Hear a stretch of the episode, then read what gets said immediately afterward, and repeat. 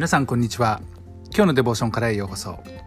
今日は2021年11月3日。今日の聖書箇所はマルコによる福音書13章31節。今日のデボーションタイトルは滅びるものと決して滅びないものそれでは聖書箇所をお読みいたします。天地は滅びるであろう。しかし私の言葉は滅びることがない。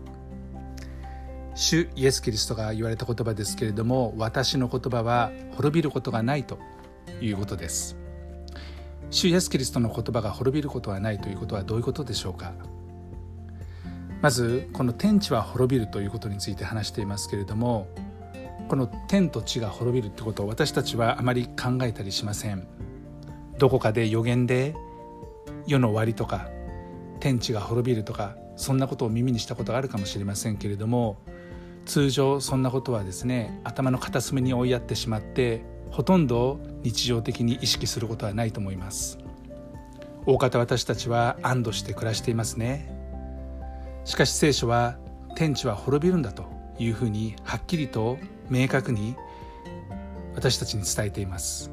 そして私たちに警告しています。私たちはこの天地が滅びることに対して疎くあってはならない。無関心でいてはならない。この事実から逃れることはできないんだというふうに言っています。しかし私たちはこの天地が滅びることがあったとしても自分自身が滅びてしまうことから免れることができます。それはイエス・キリストの言葉を信じることです。イエス・キリストの言葉は滅びないというふうに先ほどお読みしましたけれどもイエス・キリストの言葉とは誰でも私たちがイエス・キリストを信じる者は決して滅びることなく永遠の命を持つためであるとヨハネによる福音書3章16節に書いてあります。またコリン、えー、コロサイ人への手紙3章16節ではキリストの言葉をあなた方のうちに豊かに宿らせなさい。そして知恵を尽くして互いに教えまた訓戒し詩と賛美と霊の歌とによって感謝して心から主を褒めたたえなさい。と書いてあります。キリストの言葉は私たちが自分たちの内側に豊かに宿らせることができます。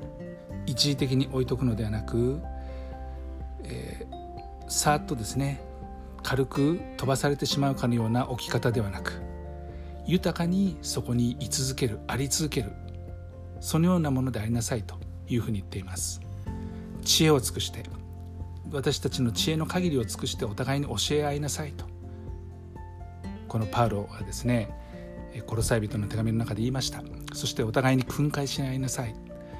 私たちはそういうことから考えなかったり疎くなってしまうことに対してはっきりと時々ですねこのように話しては、えー、戒め合ってですね思い出してああそうだ。確かに主はこう言ってたんだっていうことを確認し合う。そして詩と賛美と霊の歌とによって感謝して心から神に褒めたたえて歩みなさいというふうに言っています。聖書を読むと詩が出てきます。またメロディーをつけて私たちは賛美音楽として歌うことができます。また霊の歌神様の霊に満たされて歌となって感謝して歩むことができます。それだけキリストの言葉は豊かなものです。そして私たちのうちに豊かに宿ることのできるものです。この主イエス・キリストの言葉は滅びることがありません。ぜひこのことを覚えて今日も歩んでいきたいと思います。愛する天のお父様イエス・キリストの言葉は決して滅びることはありません。あなたの言葉は永遠の言葉。そしてあなたは永遠の救いと永遠の命永遠の愛を私たちに与えてくださいます。ありがとうございます。